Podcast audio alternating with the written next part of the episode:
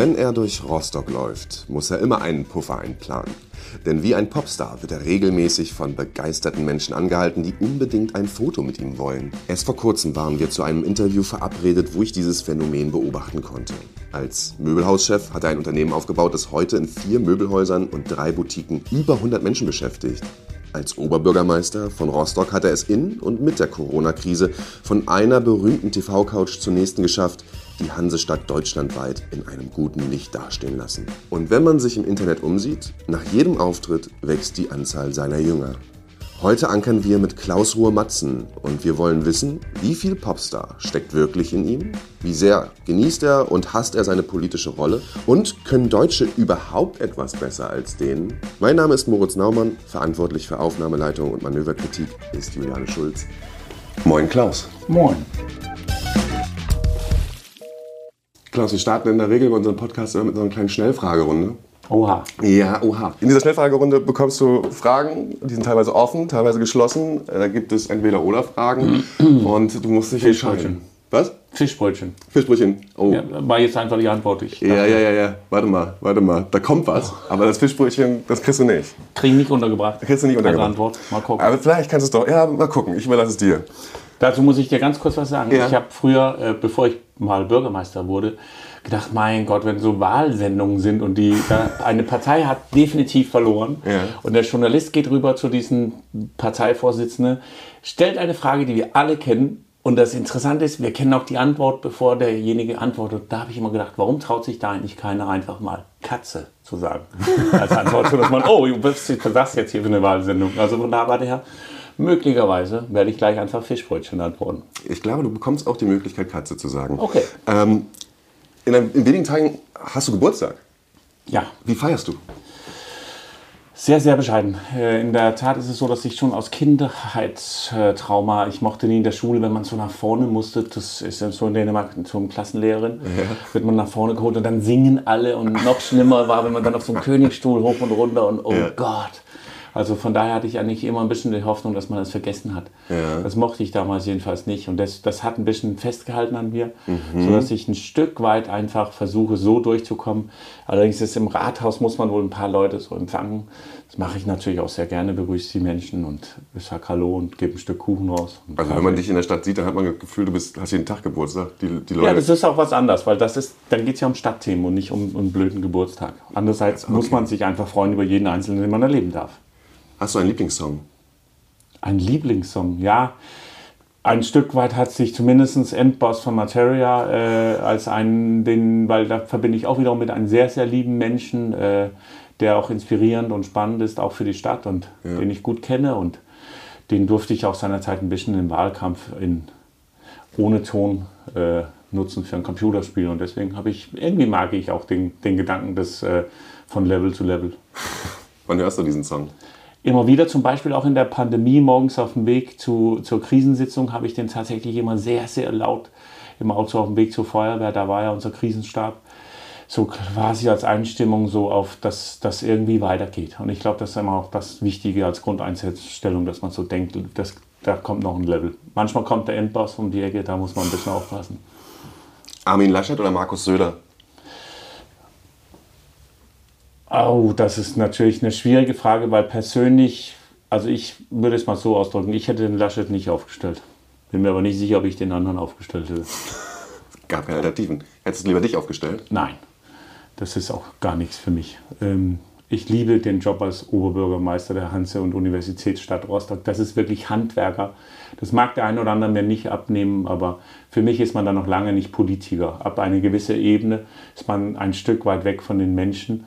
Äh, muss man natürlich sicherlich auch als Minister oder als Ministerpräsidentin oder als später da noch höher in diesen Hierarchie und ist auf sehr viel auf Berater angewiesen, ein bisschen im Blindflug. Äh, und ich mag das total gerne mit den Menschen im Park, äh, irgendwo auf, auf dem Weg hierher gerade, mal kurze Unterhaltungen äh, mit Menschen, die, die einfach auch dann liebenswertes, spannendes, interessantes, aber auch herausforderndes. Heute früh eine ältere Dame, die mir sagte, oben in der Altstadt, die parken alle rechts und links, ich komme nicht von der Bürgersteig. Ich dachte, die parken auf dem Bürgersteig. Nein, ich komme doch gar nicht runter, dann muss ich erstmal eine Lücke finden, dann komme ich schlecht drüber.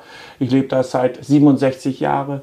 Oh, beeindruckend, aber ganz, ganz lieb und hat sich so gefreut, Wollenweberstraße. Da muss ich wohl demnächst mal zumindest einen Blick hinwerfen und mir das genau angucken. Ich versuche mir das zu merken. Und einen anderen Menschen traf ich, der sagte, der war mal Büroleiter in einem äh, Bürgermeisterbüro und kann sich irgendwie gar nicht vorstellen, dass ein Bürgermeister ganz alleine durch die Stadt läuft und wollte mir trotzdem mal ein Lob aussprechen für meine Arbeit. Hinten auf dem Parkplatz stand ein Mann und sagte, oh, ich hatte auch früher äh, ein bisschen mit Verwaltung zu tun, aber auch mit Dänemark mit den Behörden dort und ich finde das so großartig, dass wir jemanden hier haben, der das bisschen alles kombiniert. Ich komme aus dem Handwerk und so, find, das finde ich ja total inspirierend, dass die Menschen so ein Stück weit ihr kleines Problem mit reinwerfen, was man dann mit dem Rucksack nehmen kann für den Tag, aber auch Menschen, die einfach nur einen lieben Spruch einen mitgeben, das ist sehr motivierend. Und deswegen wer würde denn den Job weggeben? Und ich glaube, ja. dass es für, für die Bürgerinnen auch dann ja in dem Moment nett ist, dass der Bürgermeister sich diese Zeit nimmt. Dafür komme ich hin und wieder auch ein bisschen zu spät. Aber mhm. ich mag auch wirklich gar nicht ältere Menschen und erst recht nicht Kinder stehen lassen. Ich finde, das ist die Pflicht von einem Oberbürgermeister, dass er dann auch sich das anhört und einen Moment sich austauscht. Klaus, wir sprengen diese Schnellfragerunde, denn eigentlich hatte ich mir überlegt. Ah, das war auch eine sehr schnelle Beantwortung. War, eigentlich hatte ich mir überlegt. Na, ich versuche sonst mal ganz schnelle Antworten. Äh, Armin Laschet oder Markus Söder war die Ursprungsfrage. Wir sind davon sehr weit weggekommen. Und eigentlich wollte ich direkt danach diese Frage stellen, und zwar Hund oder Katze? Hund. Matzen gründet eine Partei. Rechts oder links der Mitte? Ein Mikromillimeter äh, hinter der Mitte. Ja, links oder rechts? Also, ich finde, dass es traurig ist, dass in Deutschland alles schwarz und weiß ist. Und ich finde, dass es extrem wichtig ist, dass wir eine liberale Wirtschaftspolitik haben. Das würde mich ja in Richtung rechts schieben, mhm. aber gleichzeitig einen starken Sozialstaat. Und das würde mich wiederum nach links schieben. Mhm. Und deswegen. Du hüpfst dann einfach. Nein, das finde ich nicht. Ich finde es schade, dass wir uns immer in Kisten verordnen wollen, dass wir nicht äh, stärker sachorientiert mhm. miteinander uns austauschen. Dass man zum Beispiel, wenn man sehr weit, meinetwegen, auf der einen Seite steht, sagt, die Unternehmer sind irgendwie, und wenn man auf der anderen Seite dann, oh, die sind aber die Übeln, und äh, das ist kein gutes Miteinander. Hast du jemals und, überlegt, eine Partei zu gründen? Nein. Äh, weil das Problem, also bisher bin ich ja parteilos und das Schöne ist, ich habe einige Parteitage von verschiedenen Parteien, von den Linken, von CDU, von SPD, von FDP erlebt äh, und habe immer so gedacht, uh, da wollte ich jetzt aber nicht das ganze Wochenende verbringen. Und was ich auch noch so gedacht habe, wenn ich jetzt meinen eigenen Parteitag immer abhalte, also ich als Parteiloser, habe ich immer 100% Rückendeckung. Das ist irgendwie nett. Das ist auch schnell zu Ende. Also von daher ist das aber, und das ist unfair, weil das immer so rüberkommt, als hätte ich was gegen Parteien überhaupt nicht. Ich finde das so begrüßenswert, so stark, so richtig, dass die Menschen sich engagieren und in einer Partei miteinander für eine bestimmte Sache sich einsetzen und das ist auch, so muss es sein. An welchem öffentlichen Ort möchtest du auf jeden Fall nicht angesprochen werden? Toilette. Wo auch am Strand finde ich das allerdings auch, wenn ich in Badehose bin, äh. etwas unangenehm. Das mag für den gehst einen. Du, gehst du in Warnemünde baden? Nee, ne? Ab und zu, aber es ist ja. sehr, sehr, sehr selten geworden. Ja. ja, weil das Problem ist, wenn man als Bürgermeister in Badehose angesprochen wird, hat man selber das Gefühl, man wäre nackt, weil mhm. die Leute einen um eine Parkgenehmigung mhm. fragen. Mhm. Äh, ich glaube, ja, aber ich weiß nicht, wie man, also mir, ich habe kein Problem mit einer Badehose irgendwo durchzulaufen, aber in dem Moment, wo jemand mich dann so dienstlich was fragt, kommt das irgendwie merkwürdig rüber. Es gibt auch noch einen großen FKK-Bereich in Warnemünde. ja, ja, genau. Ach, Herr Oberbürgermeister, ja, guten Tag. Nein, danke. Moin. ja, ich bin's. Wo befindest du dich, wenn du deine Akkus aufladen musst? Auf dem Rennrad. Komischer Ort für, für Akku aufladen. Ja, aber das ist, glaube ich, wenn man, wenn die Akkus in aller Regel mental entladen werden. Ich habe ein ziemlich starkes Sender- und Empfängergerät in mir. Das heißt, die, was ich mache, mache ich mit sehr viel Intensität. Das heißt, wenn ich ein Gespräch führe, nehme ich das wirklich auf. Äh, und gleichzeitig sende ich hoffentlich so, dass der Mensch mich auch wahrnimmt, dass ich wirklich in dem Moment da bin. Und das schlaucht unglaublich. Und auf einem Rennrad, das hat dieses Wunderbare, dass es so von sich selbst laufen ist. Man muss mhm. nur strampeln, wenn du nicht strampelst, fällst du. Mhm. Äh, und das heißt, dass du in einen Automatismus reinkommst und der Kopf kann abschalten. Ich trete in der Regel, ich liebe Rechnen. Ich immer alles in Zahlen, hoch, runter, mhm. rechts, links. Äh, ich sitze irgendwo und zähle Löcher oder wie auch immer, wie in euer Raum hier, oder ich äh, fange an, Steine zu zählen, mal sowieso und rechne raus, wie viele ist wohl insgesamt in dieser Kirche. Mhm. Und wenn ich auf dem Rennrad sitze, spüre ich irgendwann, wenn ich den Punkt bekomme, wo ich anfange aufzuladen, nämlich dann, wenn ich nicht mehr rechnen kann. Äh, dann weiß ich, dass ich im genau richtigen roten Feld mich befinde. Okay. Welcher ist dein Lieblings-Emoji? Ich bin da mega oldschool, von daher ist mein Emoji von, vom früher ist ein Doppelpunkt Strich äh, äh, äh Klammer Ende. Was war das ekligste, was du jemals gegessen hast? Äh, wie, wie, heißt das? Ziegenkäse. Ach. Tatsächlich? Boah, wenn das so nach Pulli schmeckt oder der, keine Ahnung, das mag ich überhaupt Wo nicht. hast du, also am Döner? Lamm mag ich auch nicht, Ah, okay. wenn es wie Lamm schmeckt. Ja. Also es gibt ja Menschen, die behaupten, man schmeckt es nicht. Mhm. Das gibt es dann auch, wo es wirklich so halbwegs so ist. Aber ansonsten, nee, diese Ziegenkäse, das, macht mir noch ein bisschen Sorge. Okay. Bildung, Bundes- oder Ländersache? Allemanns Sache. Aber wenn du es so genau wissen willst, Bundes. Ikea oder Höfner? Eindeutig Ikea. Oh, das ist jetzt Schleichwerbung und alle anderen sind auch sehr sympathisch und gut, aber bei Ikea kann man Kaffee gut trinken. Hast du einen Lieblingsfilm? Ich, da muss ich passen. Okay. Ich, ähm, Guckst du nicht viel? jein. Ich, in der Tat ist es so, dass ich meine Zeit meistens nutze, um Nachrichten zu lesen, Analysen oder ähnliches lesen. Ganz wenig. Äh, Streber. Ja, in der Tat. ist, das muss ich dazu, äh, zu dem Punkt ja. Was ich hin und wieder, also zum Beispiel, aber es ist ja kein Film, aber etwas, was ich sehr gerne geguckt habe, äh, war äh, Haus des Geldes.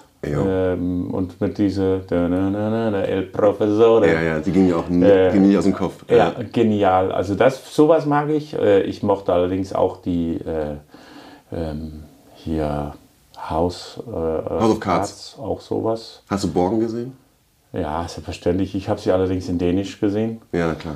Äh, auch die Brücke auf Ja. Dänisch. Also Ja. so von daher eigentlich bin ich vermutlich mehr so der Serienmensch als der Filmmensch. Mhm. Lieb, also Serien, das gute Buch. Allerdings bei Büchern auch, ich bin sehr sachorientiert. Ich lese am liebsten Themenbücher, zum Beispiel zum Thema Digitalisierung oder die Welt von morgen oder also sowas in der Art. Oder über einen Menschen, wenn äh, Biografien. Ich lese eigentlich keine Krimis und sowas. oder wie man eine Wahl gewinnt. Ja, auch das Buch habe ich gelesen, war sehr interessant. Rostocker Riesenbratwurst oder dänischer Hotdog? super interessant, weil hundertprozentig würde ich heute lieber eine deutsche Bratwurst. Ich liebe auch Currywurst. Äh, Und wenn ich aber mal nach Dänemark fahre, freue ich mich natürlich auf einen Hotdog. Und hättest du mir diese Frage vor 20 Jahren gestellt, wäre die Antwort definitiv Hotdog gewesen. Also was das angeht, bin ich jetzt der Currywurst-Man geworden. Ich mag auch total gerne Rostocker. Ich mag aber auch wirklich gerne mal einen Thüringer Bratwurst. Also das ist richtig cool. So anthroposophisch sagt man ja, alle sieben Jahre verändert sich der Mensch äh, sozusagen. Wusstest du übrigens, dass die Deutschen auch gerne, also zumindest in Dänemark, auch Wurstdeutsche genannt werden, weil die haben so unfassbar viel Auswahl an Wurst, zum Beispiel an Fleisch, Fleischtresen. Ja, ja. Wir wiederum ja mehr Kuchen. Äh, und äh, daher ist das wahrscheinlich, musste man ja dann zum Currywurst-Man werden. Mhm, Alle sieben Jahre verändert man sich, sagst du? Das sagen die unter Anthroposophen. Also dass zum Beispiel, ähm, dass sich äh, Allergien verändern. Also du, zum Beispiel, ich hatte lange Jahre eine ganz schlimme Pferdeallergie. Und, ähm, Pferdeallergie. Ja, Pferdehaarallergie. Ja. Und ähm, heute kann ich neben Pferden stehen und es geht. Also als meine Eltern damals mit mir in einem, Zoo, in einem Zirkus waren und da die Pferde rumgelaufen sind, dann mussten sie mich dann rausschleppen, weil ich komplett angeschwollen im Gesicht äh, irgendwie knapp der Luftnot war.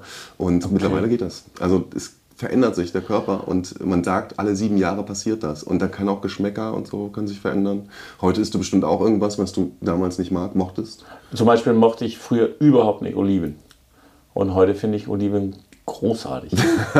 also von der Warte, es gibt aber Sachen, ich würde bei der Ziegenkäse mal kurz festhalten, da glaube ich, können noch 700 Jahre gehen, die würde ich da wohl nicht. Da warten wir mal ab, wir probieren es Was aber interessant ist, wenn man sich wirklich alle sieben Jahre ändert, dann ist es ja ganz gut, dass die äh, Wahlperiode von einem Oberbürgermeister sieben Jahre ist. Ja, das ist ein guter Wink, ne? Siehst du? Zack. Neuer Mensch. Wenn du ein Gesetz sofort ändern könntest, welches wäre es? Wenn ich ein Gesetz sofort ändern könnte. Vergabegesetz. Kannst Wir haben viel zu komplizierte Vergaberegeln. Wir kriegen nichts auf die Pelle. Wir kriegen irgendwie nichts fertig und umgesetzt, Mhm. weil es so komplex ist äh, zu der Vergabe. Ich habe mit Baurecht gerechnet, weil du hast ja auch irgendwie. Auch das, aber das ist ja, ist, da ist ja ein großer Teil Vergabe mit drin. Ja. Äh, Wir müssen quasi ja überall immer etwas, wir dürfen ja nicht einfach jemanden beauftragen, wir dürfen Mhm. nicht irgendwas bestellen, wir können nicht, und deswegen sind unsere Prozesse so unglaublich lang. Also wir sagen, wir hätten gerne einen Radweg, dann fangen wir an, das europäisch auszuschreiben. Wenn wir da mal mit fertig sind, dann fährt kein Mensch mehr Fahrrad. Strom oder lange Straße? Ja, Im Moment, wenn ich ehrlich bin, lieber lange Straße. Oh, das klingt ein bisschen traurig. Was ist los? Ich, ähm, ich liebe Touristen. Und ich finde es großartig, wenn die Menschen uns besuchen kommen. Aber es gibt dann auch Momente, da finde ich halt den alten Strom im November schöner. Ja. dass ich möchte auf keinen Fall, dass irgendjemand da draußen jetzt sitzt und denkt, was ist das für eine Willkommenskultur? Äh, ja, das kann ich verstehen, aber genau der alte Strom ist echt hin und wieder dann doch einen halben Menschen zu viel dort. Äh, für, auch für diese Infrastruktur dort. Und äh, dann ist doch die, die lüftige lange Straße doch etwas angenehmer. Wie oft bist du heute noch in einem Wikinger Möbelgeschäft? Vielleicht einmal im Monat, aber mehr um, weil ich vielleicht da mit dem Rennrad mal kurz vorbeifahre und merke, ich habe zu wenig Luft im Reifen, halte ich kurz an. Was das Möbelhaus in sich habe ich gar nichts mehr mit, kriege ich nicht mit. Das, das ist ja okay, aber hast du dann trotzdem noch eine emotionale Verbindung zu dem Laden? Total. Ich sehe die Menschen dort und es ist ja die haben mit mir gemeinsam das Ganze aufgebaut und das sind total liebenswerte Menschen, die sich auch hin und wieder bei mir mit irgendwas melden. Und mhm. äh, ja, das ist eine, irgendwie ist das eine, alte, eine andere Welt, die noch irgendwo da für sich weitergelaufen ist und ich in meine Welt. Ja. Ganz merkwürdig, sich aus seiner eigenen Firma zu trennen. Du bist 1992 nach Deutschland gekommen. Ähm, wie ich gelesen habe, mit wenig Geld in der Tasche. Ähm, war dir schon klar, als du nach Deutschland gekommen bist, was du machen wirst oder bist du dann einfach losgestapft und hast dir was gesucht? Ich hatte mich beworben in ein Möbelhaus im Ruhrgebiet und ähm, wo genau? In Essen am Kennedyplatz. Möbelhaus Asko hieß es damals. Mhm. Und das Interessante war, die riefen dann an und äh, haben dann erzählt, dass meine Bewerbung die beste Bewerbung war. Und ich habe mich total gefreut. Und so nach 20 Minuten Gespräch haben die gesagt, das war auch die einzige Bewerbung. also von daher der Moment, wo man denkt, ah, schade. Ja. Konntest du schon Deutsch? Nee, also ja, dachte ich. Aber ich kam da an in dem Möbelhaus und da machte das vorne Ding Dong und da kam ein Kunde rein und mein Chefin sagte, so, das ist dein Kunde. Und dann bin ich so nach vorne und dann fragten die nach Esstische. Und dann ich, oder ja, haben Sie Esstische? Und ich, nö. Und dann zeigten die auf einen Tisch und ich, ah, super Esstisch. Also da hatte ich schon das erste Wort dann etwas besser kennengelernt. Und ja. das Interessante ist, dann lernt man erstmal Möbeldeutsch. Also ich konnte dann total gut in ein Möbelhaus mich mit Menschen unterhalten und habe mich dann in einen Basketballverein gemeldet Aha.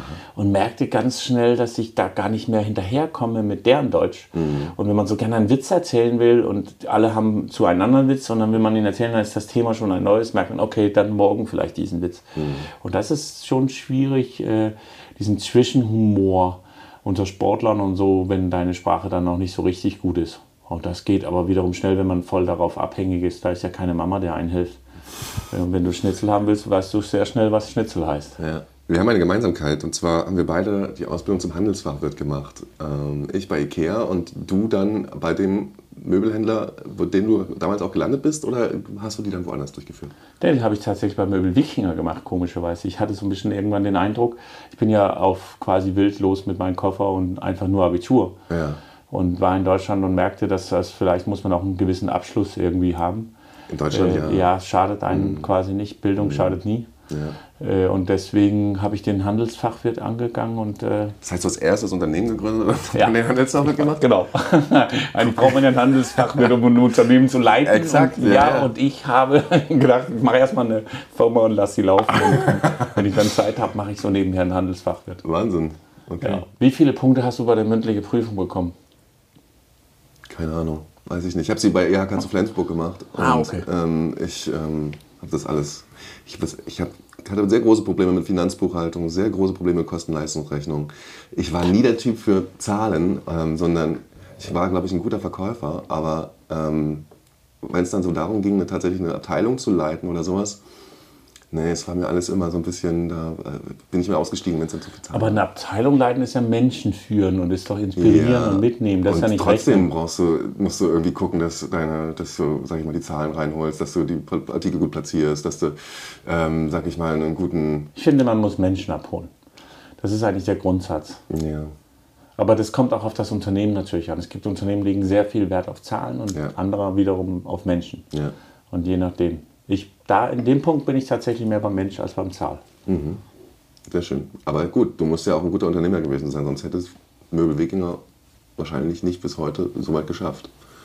Vermutlich. Ja. Oder man könnte auch das Ganze umdrehen und sagen, gut, dass sich so gute Mitarbeiter hatten. Mhm. Und auch das ist wichtig, dass man als Chef bereit ist, Menschen einzustellen, die ja. Fähigkeiten haben. Ja. Und auf, auf sie zu hören. Wenn ich eine Lohnbuchhalterin einstelle, mische ich mich nicht ein, weil sie hat mehr Ahnung von Lohnbuchhaltung als ich. Mhm. Und das müssen, das fällt der ein oder andere Chef schwer, Expertise einzukaufen und auch daran zu glauben und sich nicht einzumischen. Und wenn, sie, wenn du einen Dekorateur einstellst, dann misch dich nicht ein. Wenn du in anderen Bereichen Leute einstellst, misch dich nicht ein. Ist das schon die Antwort auf die Frage, was hast du damals gelernt, was dir heute noch hilft? Sag ja, ganz stark Zeit? dieses, also ich liebe super starke, intelligente Menschen in meinem Umfeld. Menschen, die etwas besser können als ich. Mhm. Wenn sie es nicht besser können als ich, brauche ich sie ja nicht. Mhm. Und ähm, das, das habe ich sehr, sehr früh gelernt, dass das äh, viel leichter ist, als mhm. wenn du meinst, du kannst alles selber besser. Mhm. Und daher, ja, ein interessantes Kenntnis, was aber vielen Leuten schwerfällt. Und Entscheidungen treffen. Auch das muss ein Unternehmer natürlich, ein Bürgermeister auf jeden Fall auch. Und äh, es wird auch von einem erwartet, auch in Momenten, wo Entscheidungen nicht angenehm sind oder wo Entscheidungen sind ja ganz selten so, dass sie 100% gefallen. Mhm. Wenn du Pech hast, 51 äh, Prozent gefällst und 49 Prozent nicht. Und es muss dir gelingen, die 49 Prozent ein Stück weit auch davon zu überzeugen, dass es der richtige Weg ist. Mhm. Die, die das ohnehin schon wollen, die brauchst du ja nicht mehr überzeugen. Mhm. Das heißt, in, in der Politik ist eigentlich die Aufgabe immer, ein Stück weit für die Menschen zu werben, die noch nicht an Bord sind. Mhm. Und das ist sehr anstrengend, weil sonst ist ja oft in der normalen Welt bist du ja zufrieden, Hauptsache die Mehrheit ist am Start. Du warst von 2013 an IHK-Chef in Rostock und bist jetzt, sieben Jahre später bist du sogar Oberbürgermeister von Rostock. Siehst du, sieben Jahre. Sieben haben wir sie wieder. Die Zahl wird uns heute noch weiterverfolgen, glaube ich. Und irgendwie machst du den Wikinger auch optisch zu deinem Markenzeichen im Wahlkampf. Zumindest war das meine Wahrnehmung. Ähm, was glaubst du, welchen Anteil hat Marketing an deinem Wahlsieg? Also generell hat Marketing einen hohen Wert. Jeder, der was anderes behauptet, ist auf dem Holzweg. Das ist ja generell so. Die, äh, jede Partei macht für sich Werbung. Jeder Unternehmen macht für sich Werbung. Im Grunde genommen macht jeder Mensch für sich Werbung, wenn er äh, mit jemand anders spricht, möchte er ja gerne gut rüberkommen bei diesen Menschen. Also machen wir für uns Werbung. Wenn du jetzt sagst, wie sehr das in so einem Wahlkampf, dann bin ich auch bei dir. Mhm. Äh, ist das natürlich extrem wichtig, weil, und das habe ich auch oft gesagt, hätte ich mich unten im Stadthafen hingestellt mit einem Schild, auf dem stehen würde, IBIMS wäre ich vermutlich nicht Oberbürgermeister geworden. Also musst du dir ja schon damit auseinandersetzen. Ja. Wer ist das? Und ich möchte auch gerne, dass die Leute das sehen. Mhm. Da standen auch Botschaften auf meine Plakaten. Das waren auch äh, Flyer zu jedes Event, wo wir waren. Ich war in 32 Podiumsdiskussionen. Als einziger Kandidat war ich bei allen Podiumsdiskussionen dabei. Mhm. Ähm, man muss sich auch unbequemen Themen stellen. Und ich glaube, dass genau das erwartet wird. Ich war überall in den Stadtteilen, bei Vereinen, also, ähm, und das ist natürlich ein Stück weit Marketing, wenn du dann ein Hoodie und Socken und, aber ein Kugelschreiber, auf dem SPD draufsteht, ist auch Marketing. Die Frage ist nur, ob die so richtig zieht heutzutage. Ich meine nicht die Partei, sondern den Kugelschreiber.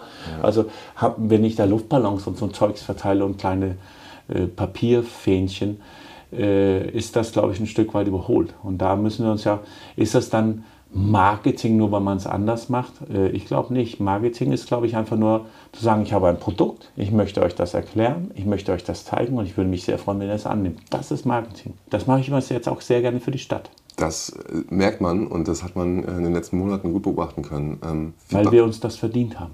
Hansestadt Rostock hat so viel mehr verdient, als wo sie heute steht. Warum? So viel an, weil wir viel mehr können wir Norddeutschen, wir machen quasi unser Talent kleiner als es ist. Mhm. Und Rostock hat wirklich herausragende Persönlichkeiten, Unternehmen, äh, Stadtteile. Also in allen Bereichen kannst du was mhm. rausheben und sagen, wir haben Deutschlands zweitgrößte Basketballverein, wenn man das nach Mitgliedern nimmt. Äh, das weiß kaum einer, weil wir dieses hanseatische äh, Zurückhaltende haben. Wir mhm. haben mit einer der ältesten Universitäten in Nordeuropa. Äh, wir haben äh, äh, stolze Traditionen im maritimen Bereich. Unser, die Hansestadt Rostock hat 12 Prozent der Einwohner in Mecklenburg-Vorpommern, aber 40 Prozent des Wirtschaftskrafts. Mhm. Also wie stark diese Stadt ist. Unser Hafen ist das größte Gewerbegebiet in, in ganz Mecklenburg-Vorpommern. Und du kannst so ganz viele herausragende äh, Sachen rausnehmen und wir sind auch innovativ, wir sind clever und schnell unterwegs. Und wenn ich dann so erlebe, ich gehe irgendwo hin und rede mit einem Bürgermeister und höre, wie das bei denen ist und denke, hey, wir sind richtig gut, ja. dann finde ich, haben die Menschen es auch hier verdient, dass wir Deutschland das zeigen und dass wir das auch sagen.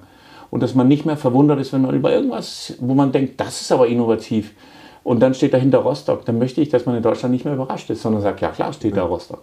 Du klingst ganz verliebt. Ähm, gab es so einen Moment, wo du gesagt hast, diese Stadt ist toll. Das erste, was mich wirklich geprägt hat, da lebte ich im Ruhrgebiet, war dieser kleine irritierende Fußballverein, der ständig im Ruhrpott kam und da zum Beispiel gegen Dortmund gewonnen hat und dachte, was ist denn da los? Äh, Sergei Barbares und so diese Typen von damals, so Ja. richtig geil. Ja. Äh, Das war so begeisternd. Und dann kommst du hierher und alle reden davon. Also das war ja Wahnsinn. Das merkt man ja nicht, wenn man hier lebt, wie sehr das ein Thema ist. Äh, Das ganze Woche über das Spiel am Wochenende, was gerade war, oder das Neue, was noch kommt. Also diese enorme Gefühlslage, gerade im Bereich Sport und Vereine, die die Rostocker hier haben, ganz stark. Dann unsere alten Giebelhäuser, also äh, unser Altstadtscham. Wir haben von Gott gegeben den Fluss. äh, Den gab es aber noch nicht 98. Nein. Ähm, Altstadtcharme. Den was? Den Altstadtcharme. Also ich glaube, Ja, KTV das will ich nicht Altstadt- sagen, weil, ja klar, aber wenn du herkommst, dann schon. Wenn du vielleicht das äh, schon lange kennst, möglicherweise nicht. Aber Ja. wenn du von außerhalb hierher kommst, das ist schon eine alte, stolze Hansestadt. Und das spürst du. Also wann war der Moment? Das war schon für mich sehr bewegend, aber eine Sache, die mir, für mich auch ein Meilenstein äh, war, war auch das Stadtjubiläum, die 800 Jahre. Okay, Äh, ist ja noch gar nicht so lange her. Nee, weil das war auch so gerade ein Moment, um dem einige Leute mich fragten, ob ich mir vorstellen könnte, möglicherweise mal Bürgermeister zu werden. Und wo du so anfängst zu überlegen, unglaublich, wir leben in einer Stadt mit 800 Jahre Geschichte, Historien, Tragedien, Tragedien äh, Heldentum, was alles in so eine Stadt so verbirgt. Und jetzt fragt einer, Klaus, hast du Lust hier mitzuwirken? Willst du mal mit an Steuer in irgendeiner Form? Und dann, dann stärkt sich natürlich diese Liebe. Wie viel Zeit ist von diesem Moment, dass du dich entschieden hast, ich werde für den Wahlkampf oder werde antreten als Bürgermeister, bis zur tatsächlichen Wahl? Wie viel, wie viel Zeit war das? Also ich wurde eineinhalb Jahre vorher das erste Mal gefragt, ob ich mir das vorstellen kann. Ähm, das war von, von äh, bei einer Weihnachtssache so irgendwie so eine Art Weihnachtsempfang von der Bundeskanzlerin in Stralsund in der Brauerei. Und da dachte ich nur, dass sie ein Stück weit mir ein Lob aussprechen für meinen IHK-Präsident. Das war nicht die Bundeskanzlerin, die dich das gefragt hat, oder? Ja, aber das war von ihrem Tisch und das war der Vorstand des Landes. Also die hatten das vorher kurz diskutiert. Äh, ja, das war sehr interessant. Einen Monat später hat damals auch der äh, im Land hier äh, Vincent Kokott mich angerufen und gesagt, so Klaus, wie sieht es jetzt aus? Und da habe ich, ich dachte wirklich an den Abend, dass das nicht ernst gemeint war. Ähm, und habe gedacht, ich brauche noch ein bisschen Zeit. Und nach einer Weile hat, äh, war ich zum IHK-Empfang und da hat Frau Schwesig vorher gefragt, ob wir essen gehen würden können im Hotel Sonne und da war ich mit ihr und da hat sie mir gefragt, ob ich vielleicht für SPD antreten würde. Und dann merkte ich, das wird hier ernst, Junge. Ähm, Und habe so gesagt, ich brauche ein bisschen Bedenkzeit. Und lief eine Weile für mich rum und dachte, äh, könnte sehr interessant sein und was mache ich jetzt? Und dann habe ich aber die Parteien angerufen und gesagt, wenn, dann würde ich aber alleine antreten. Äh, Und CDU hat dann gesagt, okay, aber wenn du antrittst, würden wir auf einen Kandidaten verzichten. Und SPD hat gesagt, wir möchten aber einen eigenen Kandidaten. Und dann habe ich aber trotzdem für mich noch ein bisschen rumgekaut und eines Tages rief ein Menschen von NDR an, also es hatte in der Zwischenzeit einige Male so Anrufe gegeben. Er sagte mir, aber heute Abend bringen wir äh, die Nachricht, dass du kandidierst. Und dann musste ich, habe ich aufgelegt und sofort meine Mama angerufen und sagt, es könnte sein, dass du gleich noch eine Nachricht im, äh, ja, weil das interessant ist übrigens auch, wenn man sich damit befasst, überlegt mal, was passiert, wenn ich gewählt werde. Ich hatte eigentlich gar nicht überlegt, was passiert eigentlich, wenn man nicht gewählt wird. Auch das ist ja etwas, womit man sich auseinandersetzen muss, bevor man kandidiert. Aber Ja, und dann habe ich meine Mama und dann bin ich schnell in meine Firma gefahren und sagt, Leute, ja, ich fand das damals auch tatsächlich ziemlich unfair von dem Journalisten, weil ich ja gar nicht mich richtig und wenn man dann aber dementiert und dann sagt, ja, ich mache doch, was, wie kommt das rüber? Also habe ich meinen Leuten gesagt, es gibt da auch für uns alle jetzt, glaube ich, eine ziemlich spezielle Nachricht und meine Leute haben sich aber sofort hinter mir gestellt und gesagt, Klaus, wir machen mit. Äh, Und das war interessant. Wir hatten ja keinen, was ja immer gedacht wurde wegen unserer Kampagne, ich hatte keinen von diesen bekannten Wahlkampfbüros oder, sondern meine eigenen Leute und dieses Buch, wie gewinnt man eine Wahl? du hast äh, schon, schon vieles anders gemacht als alle deine Vorgänger. Aber wie erklärst du dir, dass die Leute auf dich zukommen und dich als Oberbürgermeister sehen, obwohl du überhaupt keine politische Vorerfahrung hast? Also kannst du dir irgendwie erklären, wie das gekommen ist, dass man dich da so in diese Rolle sieht oder dich da auch sehen möchte? Also ich glaube, ich habe ja auch dann tatsächlich sofort sehr massiv Kontakt zu Menschen aufgenommen. Bin überall hin in Stadtteilbegegnungszentren, in Jugendclubs, in Vereinigungen, zu alles Mögliche und auch einfach so mit Menschen auf der Straße und habe überall alles aufgenommen, was den Menschen hier bewegt. Und äh, mich dann immer auch hingesetzt und so überlegt, wie, wie würde ich jetzt die Stadt gerne sehen als Papa? Wie würde ich sie gerne als Unternehmer? Wie würde ich sie gerne als normaler Bürger? Wie will ich meine Stadt erleben? Das aber das hast du ja gemacht, nachdem du schon wusstest, du trittst an. Aber ja. wie erklärst du dir, obwohl du das noch gar nicht gemacht hast, dass die Leute gesagt haben, das kann ein Mann für Rostock sein? Also, dass sie gefragt haben. Ja, dass sie dich da gesehen haben in der Rolle. Wie erklärst ja, das, du dir das? Ich war sehr, sehr engagierter IHK-Präsident äh, für mein Unternehmen hier, für, mhm. für die, wir haben in, in dem äh, IHK Rostock äh, sind 36.000 Unternehmen. Mhm. Äh, das ist ein riesen IHK-Bezirk. Und war da schon sehr engagiert, wurde damals auch schon im, in Berlin in so ein Vorsitzender des Handelsausschusses. Also ich glaube, ich war der einzige Vorsitzende nördlich von der Linie Berlin-Hamburg mhm. in einem der Deutschen Industrie- und Handelskammer-Ausschusses. Ich war im Mittelstandsbeirat des Bundeswirtschaftsministeriums, habe Beiträge geliefert zur Bürokratieabbau. Das ist alles Ehrenamt und keine, habe ich bestimmt 100 Tage im Jahr ehrenamtlich, das ist wahrscheinlich sogar mehr, äh, im Jahr an mich eingebracht für die Unternehmen. Und das ist natürlich etwas, was die Leute mitbekommen, wenn man etwas sehr engagiert mit sehr viel Ehrgeiz. Das ist auch eigentlich meine Lebenseinstellung. Man muss immer alles mit volle, volle Kraft Mhm. Und mit, mit dem Herzen. Und, und, deswegen, das muss ja der Grund sein. Ansonsten kann ich es mir eigentlich auch nicht erklären, weil ich habe mich ja nirgendwo politisch engagiert. Du hast es von, wir haben es schon angesprochen, ähm, das war immer so ein, was, einer der Dinge, die mir aus, das war ein Beitrag von meiner lieben Kollegin Claudia Labude-Gericke, ähm, wo sie drin geschrieben hat, dass ähm, ein Jahr vor der Wahl du das Buch gelesen hast, wie man eine Wahl gewinnt von Lorenz Brockmann. Und ähm, das ging mir dann immer so lange durch den Kopf, weil ich dachte so, ein Jahr um Bürgermeister zu werden und dann liest man ein Buch und dann darauf baut man seine ganze Strategie auf. Ähm, wenn du jetzt zurückblickst, was war die wichtigste Lehre aus diesem Buch und hat es gereicht, um dich darauf vorzubereiten, was dann gekommen ist? Selbstverständlich reicht es nicht. Aber was da drin vielleicht raus zu verstehen ist, ist eher das Symbol. Du musst immer bereit sein, von anderen Menschen zu lernen. Mhm. Und du musst auch immer bereit sein, aufzunehmen. Und mhm. wenn jemand ein Buch schreibt, dann lese ich daraus und denke, das und jenes kann ich für mich gut umsetzen.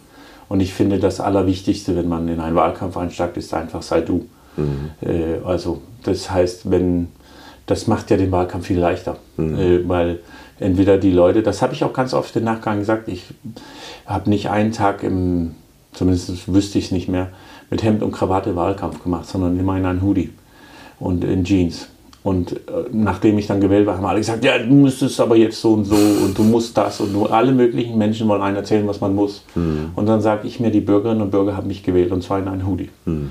Also werden die mich auch in einen Hoodie akzeptieren. Mhm. Man muss nicht auf jede Veranstaltung gehen. Man muss respektvoll äh, dem Ereignis gegenübertreten. Aber ich kann den Maschinenraum äh, quasi in. Ich renne immer übrigens ohne Schuhe im Rathaus. Barfuß? Äh, na, Socken. Na, echt? Äh, ja, ich kann besser denken ohne Schuhe. Äh, also ich fühle mich deutlich wohler, wenn ich keine Schuhe anhabe.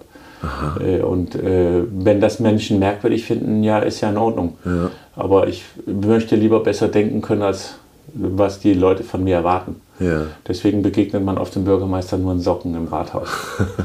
Wir haben gerade über den Wahlkampf gesprochen. Wie viel Spaß hat dir das gemacht? Ich glaube, dass die Vorbereitung, das sich damit auseinandersetzen, das äh, zu überlegen, wie möchte ich gerne Rostock prägen, unglaublich interessant und auch Spaß macht.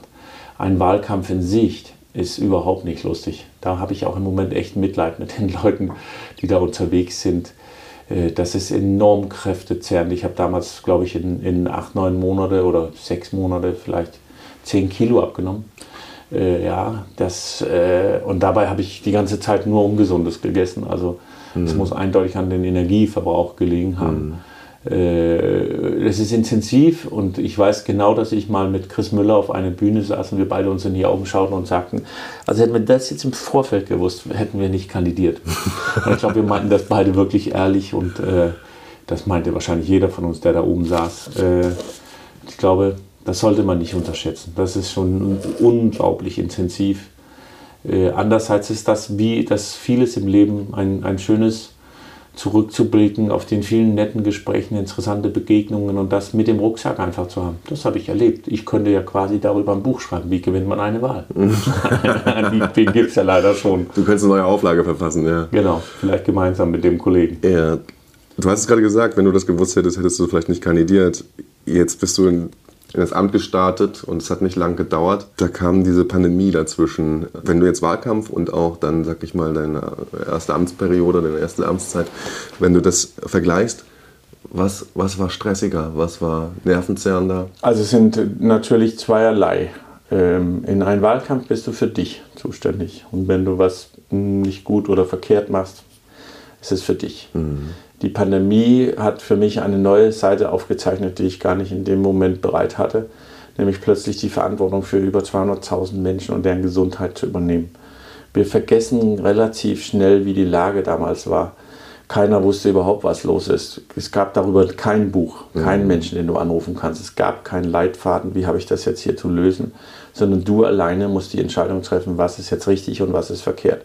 Du kriegst morgens mitgeteilt, wir haben Schutzmaterial noch für 16 Tage, dann haben wir keins mehr. Mhm. Und musst dir überlegen, was kann ich machen, um meine Menschen hier zu schützen? Mhm. Wie kann ich einer Krankenpflegerin sagen, in 16 Tagen gibt es keinen Schutz? Das ist etwas, was man nicht als Bürgermeister hören möchte. Mhm. Und da ist man rund um die Uhr sieben Tage die Woche wirklich. Ich habe nur in zehn Minuten Takt immer wieder mal ein bisschen geschlafen. Ich hatte mir so eine komische Liege auch in mein äh, Büro gezerrt, um immer wieder mal für einen Moment ein Nickerchen und dann weiter arbeiten. Nur in der Hoffnung, das Richtige zu tun. Und wie gesagt, wenn man im Nachgang sieht, mit wie vielen, da hat das Netzwerk tatsächlich ganz stark geholfen, um Unternehmer zu überzeugen, uns zu unterstützen, um Menschen zusammenzubringen, die Expertise haben, um, um dann, wie gesagt, Entscheidungen zu treffen. Und äh, ja, wie gesagt, das, ich glaube, da passiert ganz viel, was man mhm. Im normalen Leben nicht mitbekommt. Da hört man abends die Diskussion um Sieben-Tage-Inzidenzen und unten im Maschinenraum muss enorm viel Arbeit geleistet werden, damit äh, die, das Schiff auf Kurs bleibt. Mhm. Und äh, für den Moment äh, ist das, glaube ich, das Energiezerrendste, was ich je in meinem Leben erlebt habe, wegen diesem Wissen. Ich bin übrigens auch einen Morgen es war ein Sonntag früh in meinem Bett, lag ich auf einmal und verspürte sowas wie Angst. Und das kann ich nicht erinnern, jemals in meinem Erwachsenenleben gehabt zu haben. Und das war ein sehr spezielles Gefühl. Was war das für ein Moment? Was waren die Grundlagen für diese? Ich glaube, das war einfach ein Zusammenführen an diesen ganzen Daten. Man hatte mir auch im Vorfeld erzählt, äh, Auflistung aller Hallen, da hatte man mir berichtet, wo wir Menschen behandeln können. Und dann sagt, sag ich, oh, das ist doch, dann haben wir doch ziemlich viel Kapazität. Und dann hat einer gesagt, Klaus, wenn wir sie in der Halle behandeln, dann haben wir sie aufgegeben. Okay. Und wir haben auch noch die Eishalle, die brauchen wir nicht, wir haben ja sehr viele Sporthallen. Und dann hat man gesagt, ja, die brauchen wir aber, wenn das Krematorium nicht mehr hinterherkommt. Äh, das ist natürlich ein Moment, wo du als Bürgermeister denkst, mein Güte, das war nicht, was ich unter Gestalten verstehe. Ähm, das, ja, sehr speziell. Was, was, wann, wann, wann war das etwa? Das war ganz am Anfang der Pandemie. Die März, ersten April. Wochen, ja, war das damals, muss es ja im März gewesen sein. Mhm. Äh, also äh, super intensive Gespräche. Da sitzen Leute vom, ja, von der Bundeswehr, vom Polizei, Krankenhäuser, äh, Virologen, äh, Feuer, ja, also alles, was du hast an Menschen in einem Raum und du sitzt vor Kopf und die sagen morgens einen Lagebericht und wenn die alle einmal durch sind, gucken alle auf dich und erwarten von dir eine Festlegung, was heute gemacht werden muss, wie mhm. es gemacht werden muss und wann. Äh, und das ist so, die meisten Menschen, glaube ich, haben, so wie ich auch, das Gefühl immer, ich würde gerne eine Nacht drüber schlafen ja. bei einer wichtigen Entscheidung. Hier hast du in etwa 15 Minuten Zeit. Äh, das ist nicht lange, um, um zu entscheiden, wir schließen alles. Wir fahren unsere Stadt runter. Wir, was weiß ich, was wir damals beschlossen haben. Wir mussten, ich habe gesagt, besorg Rechner, so viele ihr könnt. Mhm äh, Laptops. Und dann hat man gesagt, ja Klaus, da brauchen wir aber ein Konzept. Mhm. wir brauchen kein Konzept, wir brauchen Laptops. Am nächsten Morgen, wie viele haben wir? Wir haben immer noch kein Konzept, sage ich so. Ihr kommt nochmal morgen wieder und dann will ich das nicht mehr hören, sondern nur genau wie viele. Wir hatten dann irgendwie 280 Laptops oder mhm. so. Und ich sage, dann müsst ihr alles, was ihr könnt, aus den Schulen holen. Wir müssen Arbeitsbereitschaft aufstellen. Wir hatten keinen Desinfektion. Wir haben angefangen, Firmen abzutelefonieren. Mhm. Auch meine alte Firma, ob die noch was rumstehen haben, was wir vielleicht nutzen können. Mhm. Äh, nur um sicherzustellen, dass wir Patienten behandeln können. Mhm. Äh, und gleichzeitig waren Bilder aus Bergamo mit Menschen, die in Militärfahrzeugen weggefahren wurden. Also da war mir auf einmal klar, dass das doch ein, äh, ein Wahnsinnsherausforderung. Und wenn man im Nachgang so sitzt, so ohne dass wir da überhaupt durch sind, aber mit dem Gefühl, Stell dir vor, die, die hätte jemand gesagt, du wirst eine Hanse-Sale absagen, du wirst Hansas äh, Publikum verbieten, du wirst äh, äh, den Schulsport einstellen, du wirst die Schulen schließen, die Kiezers, dein Zoo, das Bibliothek, Schwimmhalle und du hast immer noch den Job. Also die, das hätte ich, diesen Satz hätte ich nicht geglaubt. Hast du jemals darüber, hast du es jemals bereut, dass du? Äh Nein, weil du steckst natürlich auch voll drin in dem Moment. Mhm. Ähm, auch das ist ja so ein Thema. Wenn du dich acht Stunden am Tag mit Pandemie und acht Stunden am Tag mit Bürgermeister und zwei Stunden mit Innovation beschäftigst, hast du eines Tages einen kleinen Vorteil in den meisten dieser Diskussionsrunden oder ähnliches. Wenn du eineinhalb Jahre lang acht Stunden am Tag dich mit Corona beschäftigst, hast du relativ viel Allgemeinwissen zu dem Thema. Heißt, du fühlst dich da auch ziemlich sicher drin. Am Anfang wahnsinnig unsicher. Ich habe alles Mögliche an Berechnungen und Zahlen. Ich habe sie immer für mich selber, weil ich vieles nicht für valide hielt und auch Berichte aus China nicht so richtig glauben konnte. Wir haben versucht, möglichst viele eigene Theorien aufzustellen in Absprache mit Menschen. Ich habe auch Kliniken überall in Deutschland angerufen. Ich habe auch mit WHO gesprochen und so, also mich wirklich intensiv damit befasst, um möglichst allgemeinwissend in dem Thema zu sein, mhm. weil ich habe auch den Eindruck, dass es der einzige Weg in eine Krise, sich maximal mit dem Thema auseinandersetzt und sich vorzubereiten. Am möglichst, wie wollen wir das denn morgen haben? Und dementsprechend warst du oder bist du ein äußerst gefragter Gesprächspartner äh, in der Hinsicht. Ähm, gibt es etwas, was du, also bestimmt gibt es das, aber was konntest du nicht verwirklichen, was du dir eigentlich für dein erstes Jahr als Oberbürgermeister vorgenommen hattest? Gab es was, was auf der Strecke geblieben ist? Ich musste glaub, ja zwangsläufig irgendwas. Ja, ich glaube, da bleibt sehr viel auf die Strecke. Allerdings muss man auch erstmal die Geschwindigkeit kennenlernen. Hm. Und das ist gar nicht gegen meine Verwaltung, das ist Allgemeinverwaltung. Das ist ja. das, was ich vorher sagte mit Vergabe. Der Wunsch, den wir alle so innerlich hatten, schnell Radwege zu hm. schaffen und dann festzustellen, wie die Realität wirklich ist. Es geht gar nicht darum, dass wir kein Geld dafür hatten. Wir hatten zu wenig Planer, zu wenig Fertiges. Äh, und das ist so, und denke, oh, können wir nicht bitte mal jetzt das oder jenes fertig kriegen. Mhm. Und wir gucken überall auf der Stadt hin und uns fällt überall auf, gemeinsam auch, was müssen wir denn verbessern? Wo, warum ist hier eine Baustelle? Die Stadt ist in vielerlei Hinsicht oberirdisch und unterirdisch marode. Unser Kanalsysteme, alles muss neu gemacht werden. Das heißt, es wird überall gebuddelt. Mhm. Und wenn ich alles rum mit ein neues austausche und wieder zumache, hat der Bürger keinen Vorteil, also keinen mhm. spürbaren. Es ist einfach nur ein Rohr da. Mhm. Äh, aber er ist geärgert. Äh, und weil das halt sehr viel. Eine Folge des jahrelangen Sparkurses ja. der Hansestadt. So ist das. Und dann übernimmst du das und musst dir zwar anhören lassen, dass du schuldenfrei bist, aber wenn, wenn alles neu gemacht werden muss, bist du bei Weitem nicht schuldenfrei, sondern das Gegenteil. Ja. Quasi stehen K.O. Ja. Und das dann, diese Baustelle aufsammeln, behindert dich natürlich ein Stück weit. Und Andererseits gibt es auch freudige Momente, wo uns was einfach gelingt und Rostock kommt ab nach vorne und die Leute loben uns und sagen stark und da habt ihr aber eine schöne Initiative und zum Beispiel das Smile City macht mich richtig glücklich, mhm. dass wir so eine Initiative gesetzt haben, was wirklich permanent, egal wo ich hinkomme, äh, auch außerhalb von Rostock von den Menschen aufgenommen wird, verstanden wird, das ist eine Smart City Weiterentwicklung, menschenfreundliche Stadt, gemeinsam glücklich leben. Darauf haben die meisten Menschen Lust, auf eine Smart City nicht unbedingt. Nun ist es so, dass jetzt äh, aktuell müssen Friseure, Kinobetreiber und Co. müssen wieder Test, Tests anfordern äh, ihrer Gäste. Ähm, wir haben ja eine ja, schwierige Pandemieentwicklung, beziehungsweise jetzt auch gerade eine schwierige Inzidenzentwicklung. Ja, Was erwartest du? Da müssen wir ganz ehrlich über diese Inzidenz mal reden. Ja, ja. Ich glaube, die ist jetzt 60. Ja.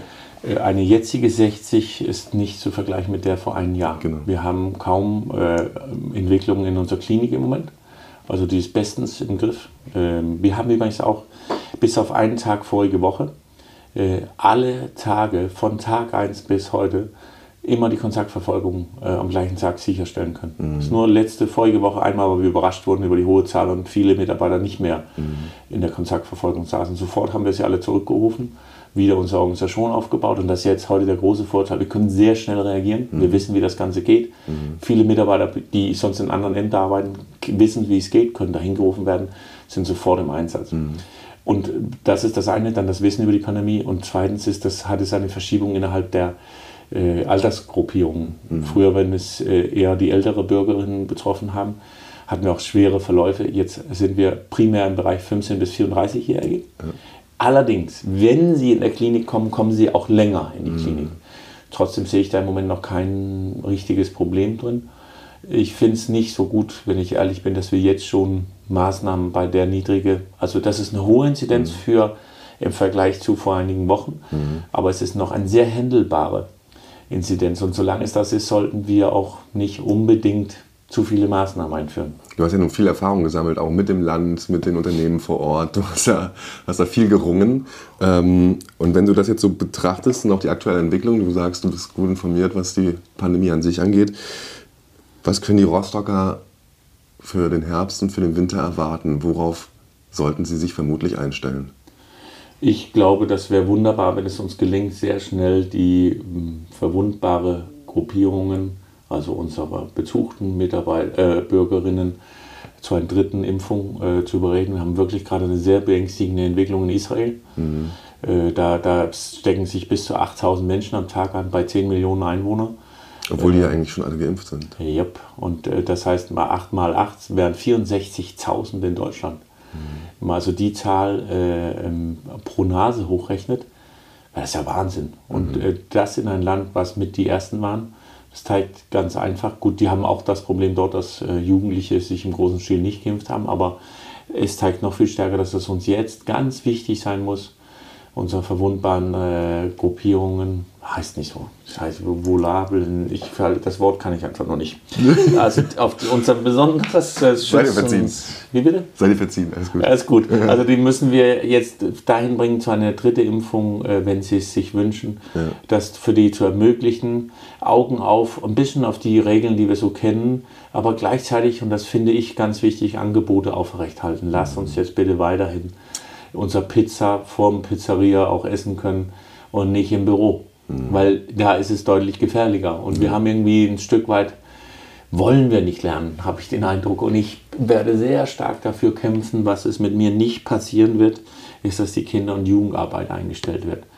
Ähm, und da werde ich dann auch hart für kämpfen. Mhm. Äh, und das Gleiche natürlich auch für Menschen mit Behinderungen, die keinen Sport machen dürfen. Also mhm. ich meine, irgendwo müssen wir jetzt aber auch mal auf so einen Punkt kommen und sagen, es kann das alles nicht geben. Diese Einschränkungen müssen, müssen jetzt ein Ende haben. Also wir müssen einen Weg mit dem Ganzen finden. Aber du weißt ja auch, wie die Landesregierung agiert. Was, was erwartest du selber, sag ich mal? Glaubst du, es kann noch mal dazu kommen, dass ähm, die Friseurin von nebenan äh, ihren Laden schließen muss äh, für, mehrere, für eine längere Zeit. Glaubst du eine vierte Welle, die ähnlich verheerend sein kann wie die zweite oder dritte?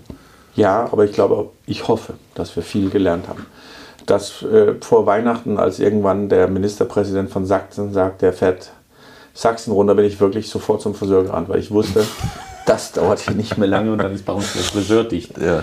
Also man sollte darauf. Hast du extra viel Trinker gegeben, weil du wusstest. Ja, genau, oh. den sehe ich lange nicht mehr. Ja, der muss jetzt irgendwie durchkommen. Nein, ähm, das ist ja auch so eine Art Massenphänomen. Wenn einen jetzt in eine Richtung zieht, ziehen irgendwie alle mit. Mhm. Äh, und ich glaube, jetzt ist es ganz wichtig, dass wir alle mit Vernunft äh, uns darauf verständigen, dass wir einen Weg finden müssen. Mhm. Und dass es nicht sein kann, dass wir einen Schulladen schließen. Wie zufrieden bist du mit der Annahme der mobilen Impfangebote in der Hansestadt? Ähm, hast ja, du da einen glaub, Überblick? Das, ja, also es ist eine Mischung. Ich glaube, dass man, ich hörte, dass wir zum Beispiel an zwei Tagen bei Ikea so ein äh, Angebot gemacht hatten, aber ich hörte es erst, als es vorbei war. Mhm. Und ich glaube, das ist ein Stück weit, könnte ein Problem werden, wenn wir immer wieder an einen neuen Ort, mal heute und morgen nicht. Mhm so dass ich glaube, dass wir, weil es ist ganz wichtig, dass wir ein Angebot machen, was barrierefrei, wo ich einfach vorbeirenne und denke, heute passt es mir ganz gut. Mhm. Ich sehe es gerade in Münde, da gibt es diese mobile Teststation am Bahnhof. Äh, genau. Keine Voranmeldung, einfach hinkommen. Und ja, irgendwie mobile Impfstation meinst du? Ja, genau. Ja, wobei die ist aber auch gut versteckt.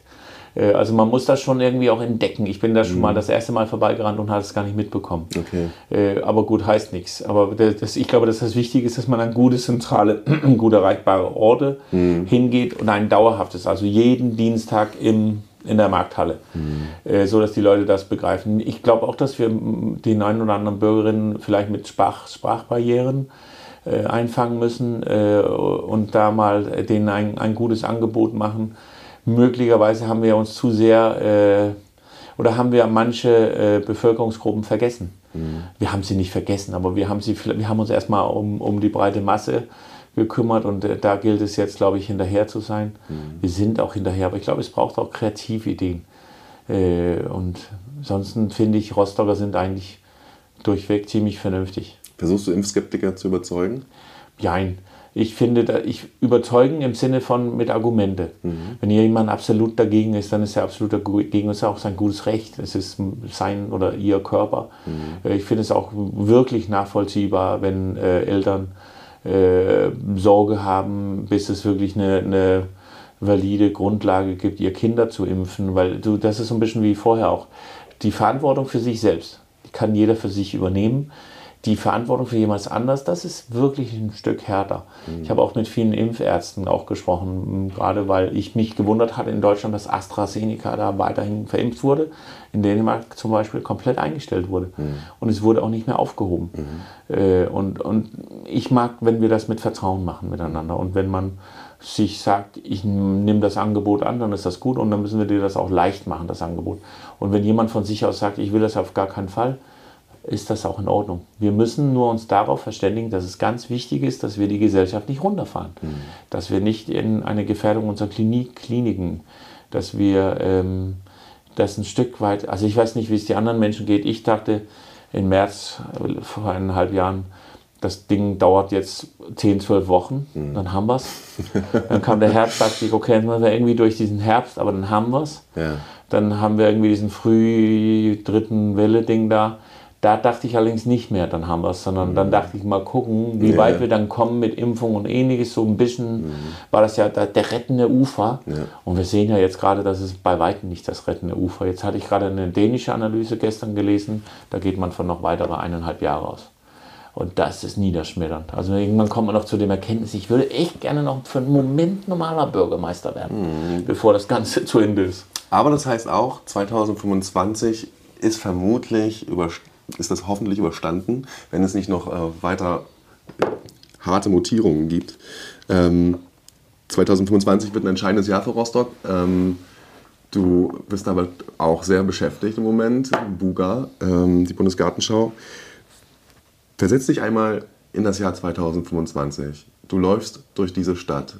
Beschreib den Hörerinnen und Hörern doch mal eine Filmszene davon, was du siehst und was du dir wünschst. Ich sehe freudige Menschen, die sich liebevoll umeinander kümmern und durch unsere wunderschöne Stadt laufen, die die Entwicklung der letzten Jahre auch erkennen können, dass wir äh, es geschafft haben, eine neue Mobilität stärker zu integrieren, dass wir äh, auf einen Stadthafen schauen, den wir schon ein Stück weit entwickelt haben. Für mich ist das nämlich nicht eine Frage von 2025, sondern Rostocks Jahrzehnt. Mhm. Das ist Rostocks Dekade machen eine ganz starke Stadtentwicklung in den nächsten zehn Jahren für die nächsten Generationen. Da werden wir eine Brücke haben, auf die man laufen kann und dann auf die wunderschöne Stadt schauen kann, vielleicht ein Selfie machen. Ich glaube, dass viele Gäste diese Gelegenheit nutzen werden, aber auch Rostockerinnen und Rostocker, um ein Bild zu machen, um einfach da zu stehen und das Ganze zu genießen von der Wasserseite her. Mhm. Drüben in einen Stadtpark gehen können, das Rostocker Oval annehmen und dass man hinten in so eine Art Kreativbereich von Rostock angelangt im Osthafen wo, wo vieles Neues, Innovatives entsteht, wo Studierende äh, gemischt, aber auch äh, oben in unseren äh, dann entstehenden äh, neuen Warnow-Quartier äh, Senioren, also verschiedene Bürgerinnen und Bürger miteinander in Kontakt kommen, dass wir da eine gute Durchmischung bekommen, dass unsere Stadt, dass das Herz wieder anfängt zu pumpen. Mhm. Weil der Stadthafen ist eigentlich das Herz von jedem Hafenstadt. Und bei uns ist es noch relativ gold. Mhm. Und ich glaube, dass es da nicht schwer wird, ein, ein Pfiff nach vorne zu machen. Mhm. Äh, und dann werden wir vielleicht auch schauen können und sehen, wie demnächst ein Volkstheater aus dem Boden. Also da entstehen ja überall wunderbare Projekte, neue Feuerwache. Wir kriegen vom, äh, vom deutschen Zoll eine, eine kleine Hochschule in der Möllner Straße. Dort entstehen auch über 300 Wohnungen. Wir haben das Werftdreieck dann entwickelt. Mhm. Also ganz viele Stellen, wo jetzt quasi gesät ist und dann auch, glaube ich, 2025 zu sehen ist, wie diese Stadt sich neu formiert. Ich wünsche mir aber auch, dass dann viele Menschen von außerhalb hierher kommen und dann denken, genau das ist das Rostock, von dem ich immer gehört, gelesen, gesehen habe. Hier wollte ich immer schon hin. Und dass viele Studierende auch sagen, ich möchte da studieren, dass wir einfach mal leben und äh, Spaß in unsere Stadt bringen. Mhm. Das soll ja eine Smile City sein. Dann ist es natürlich wichtig, dass die Menschen hier glücklich sind. Ich hoffe, dass die überall suchen, ob sie noch irgendwo in der Verwaltung ein Stück Papier finden, mhm. weil sie verzweifeln, weil alles schon digital ist mhm. und denken, es war früher auch so schön, weil wir Papier hatten. Mhm. Wenn wir das noch erleben, 2025, dann haben wir auch noch einen glücklichen Oberbürgermeister und ähm, hoffentlich sieht man in dem Film auch, wie der Bürgermeister sich mit den Bürgerinnen und Bürgern unterhält, die angeregt und mit Spaß berichten, was sie, wo sie gerne was mhm. mitgestalten wollten, weil wir nämlich uns da auf Folgemüll befinden. ja, du hast es angesprochen, es gab ja die erste Veranstaltungsreihe schon. Ähm, und dann wird es vielleicht bis dahin noch ein paar weitere geben. Gibt es schon einen neuen Termin eigentlich? Ja, bisher ist es zumindest geplant, dass wir das jetzt erst einmal bei der Hanse Sale mit anbringen, ah, okay. weil, weil die Struktur an sich ist noch sehr klein. Ja. Es soll später größer wachsen. Es ist eine gute Angelegenheit, das in, im IGA-Park ist, kann aber sich auch als Event in sich entwickeln, sodass es eines mhm. Tages alleinstehend sein kann. Äh, ich möchte eigentlich auch sehr gerne rund um das Hanse Sale viel mehr Festivalgefühl mitentwickeln, dass wir Kulturschaffende eine gute Bühne geben, weil ohnehin dann Menschen herkommen. Vielleicht kann man auch den einen oder anderen großen Namen dann gewinnen, mhm. der an unterschiedlichen Stellen ein bisschen auftreten können. Dass wir quasi sagen, wir haben eine Sale, die findet auf dem Wasser statt, aus mhm. wichtig, und gleichzeitig ein Kunst-Kulturprogramm an Land, äh, wo, wo man so zueinander findet. Da hatte ich ein, äh, ein interessantes äh, dieses Jahr ähm, von einer Bühne, war oben eine Band, die ähm, Zonprobe waren und dann waren halt die Schiffe, das war ein Tag vor der Sale. Und dann haben die oben von der Bühne ziemlich laut gebrüllt. Segelschiffe sind scheiße. okay. wow. Und dann da war ich gerade mit dem Oberbürgermeister von Münster und der fing an zu lachen und dann sagt er, Klaus, Kunst und auch die Art und Menschen müssen auch aneinander anecken. Mhm. Und ich glaube, die haben es ja auch nur da oben gemacht, um einmal so ein bisschen wach zu rütteln. Und man spürte ja dieses Grinsen, was da automatisch einem ins Gesicht kommt, weil das ja. vielleicht nicht der unbedingt perfekte Ort dafür war. Gegen Schiffe zu hetzen. genau. Aber ähm, ja, und das müssen wir zulassen. Eine Gesellschaft, in der wir und das meinen die ja nicht so. Und da war es nur interessant, die Reaktionen drumherum zu sehen und ja. Ich fand übrigens die Hanse Sale auch dieses Jahr echt eine schöne Veranstaltung. War ein bisschen entzerrter, äh, wirkte aber schön.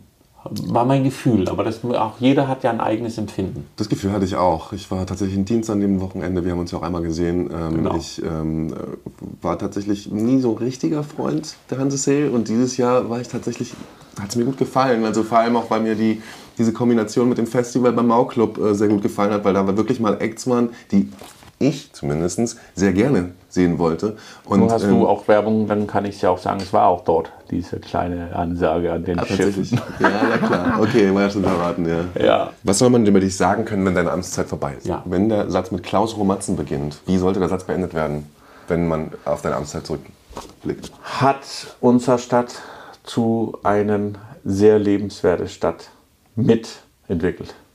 Es gibt bestimmt auch Schattenseiten der Popularität. Hast du wirst du angefeindet? Hass im Netz? Gibt es irgendwas, wo du sagst, das kann ich gar nicht ab?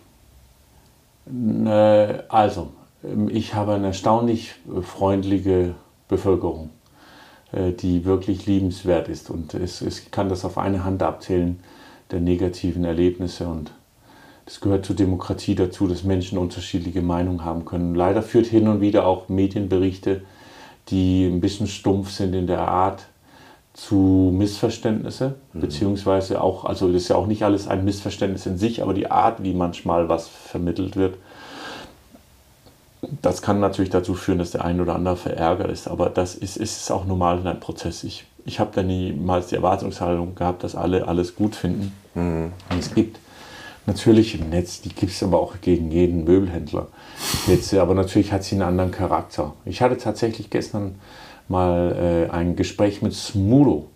Äh, und der ist ja Musiker und äh, wie er selber sagt, so ein bisschen mehr aus der linken Seite kommend. Mhm. Und der macht beim Luca-App, äh, ist er ja mit einer der ja, Gründer da. Ja. Und äh, erzählte mir, dass er extrem erstaunt war, wie stark die Community auf sie losgeht.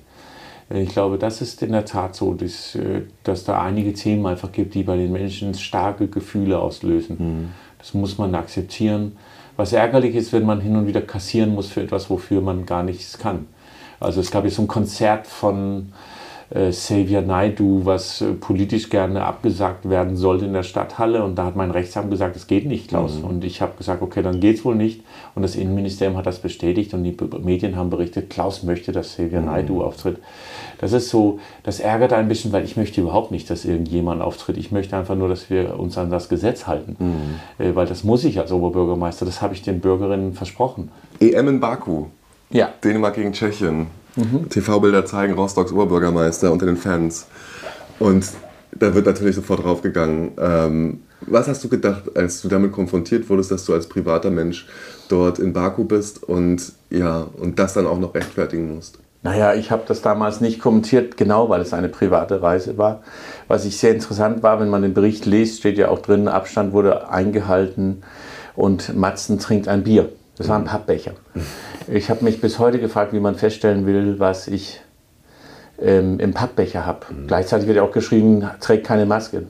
Ich habe ja auch einen Pappbecher in der Hand. Könnte ich jetzt wiederum die Argumentation drehen. Mhm. Es war 35 Grad und es war ein wunderbarer Moment für unser kleines Land, so weit, also für Dänemark, äh, bei der Fußball-Europameisterschaft äh, zu kommen. Mhm. Und es gibt so Momente, wo man denkt, ja, sicherlich bist du der Oberbürgermeister, aber du bist auch manchmal Mensch. Mhm. Und ähm, deswegen habe ich mir in sich nicht viel darüber gedacht. Ich habe es ja bewusst äh, die, die Reise angetreten. Ich habe ja auch nicht versucht, mich äh, mit irgendwie mit eine, eine, Fellmütze oder irgendwas zu verstecken oder was weiß ich das was. beim Bart. Das ist so. Ja, oder ich hätte mir einen Schal umbinden können ja. oder was weiß ich, eine bunte aber gelbe doch, Brille oder was schon, weiß ich was. Es ist doch aber schon, also ich, kann, also ich könnte mir vorstellen, dass es dann schon auch ein Ärgernis ist, wenn du da sitzt und dann kommt da so eine blöde Kamera und zeigt ausgerechnet dich dann im Fernsehen.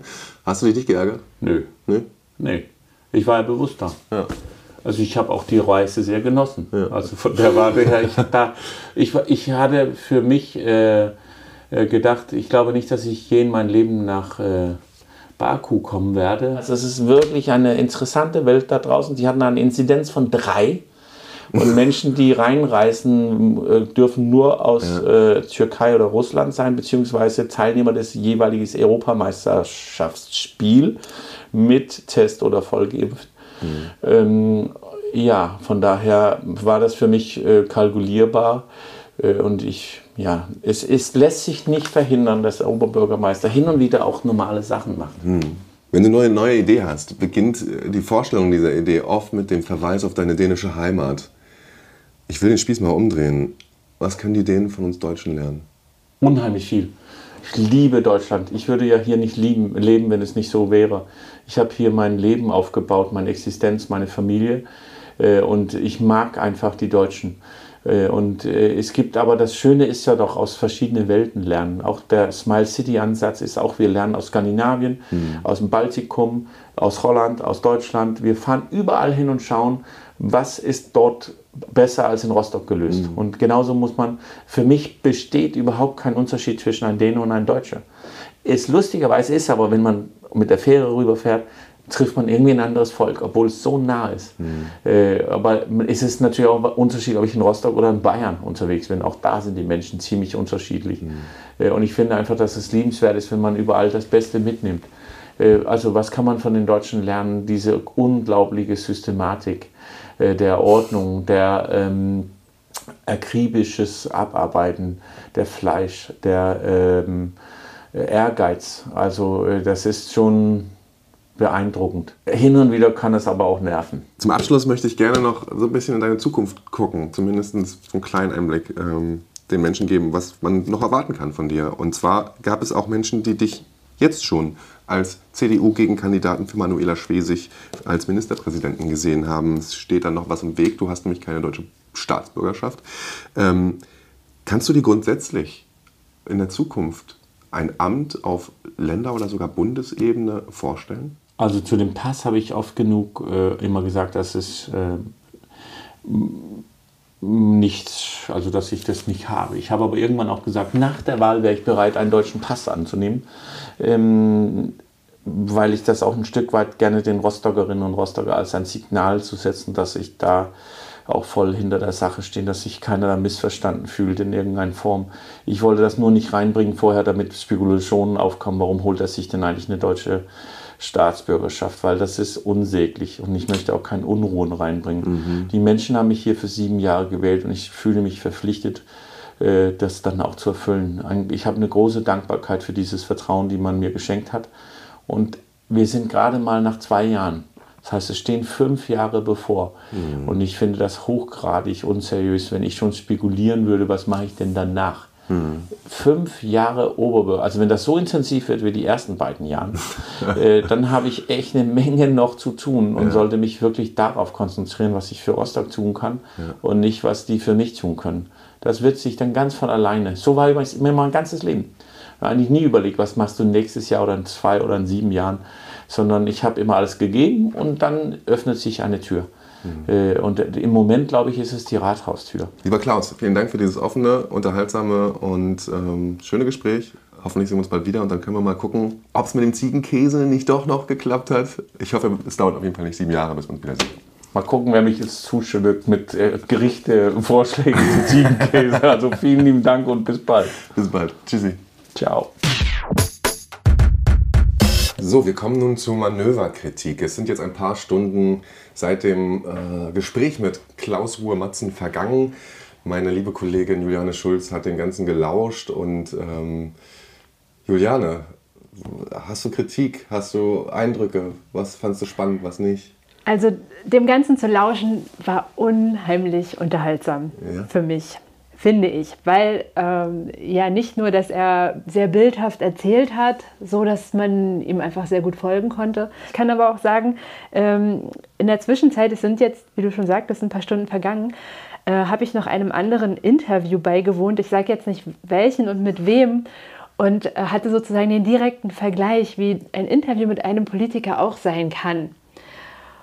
Und da lagen Welten dazwischen. Ja. Also er ist wirklich, ja, fast ein Alleinunterhalter. Ja, ist er. Er redet, also er, er, redet über Politik und ich fühle mich gut unterhalten. Ich kann mhm. das verstehen, was er sagt. Ja. Ich habe Bilder vor Augen bei dem, was er sagt. Mhm. Ich glaube ihm auch, also ich, ich argumentiere oder ich, ich rede jetzt aus der Perspektive des Beobachters. Ich rede jetzt nicht aus der Perspektive der Journalistin, mhm. die möglicherweise direkt mitgeschrieben hat und mhm. 97 Fragen hat. Aber erstmal als Hörerin habe ich mich unterhalten gefühlt und habe da jemanden erlebt, den ich als authentisch empfunden habe. Gab es einen Moment, wo du gesagt hast, oder wo du sagen würdest, das fandest du am spannendsten? Das ist dir jetzt im Nachhinein das Erste, was dir einfällt, wenn du an dieses Gespräch denkst? Ja, was heißt am spannendsten? Also äh, sagen wir mal so, äh, erstmal fand ich es interessant zu sehen, dass wir hier es eigentlich mit einem sehr, sehr müden Bürgermeister zu tun hatten. Zwei Stunden Schlaf hat er erwähnt. Ganz genau, das hat er gesagt, äh, ich glaube vor der Podcast-Aufnahme, dass er nur zwei Stunden geschlafen hat. Man sah es ihm auch an, er war wirklich müde. Es war krass, nachdem, was, sozusagen, nachdem die Mikros aus waren, da hat er sich die Brille abgenommen und hat sich wirklich sehr krass durch die Augen gerieben. Und man hat ihm richtig angesehen, wie, wie jetzt so ein bisschen was abfällt und wie er so sich kurz mal gehen lässt. Und da war richtig zu sehen, ei, ei, ei.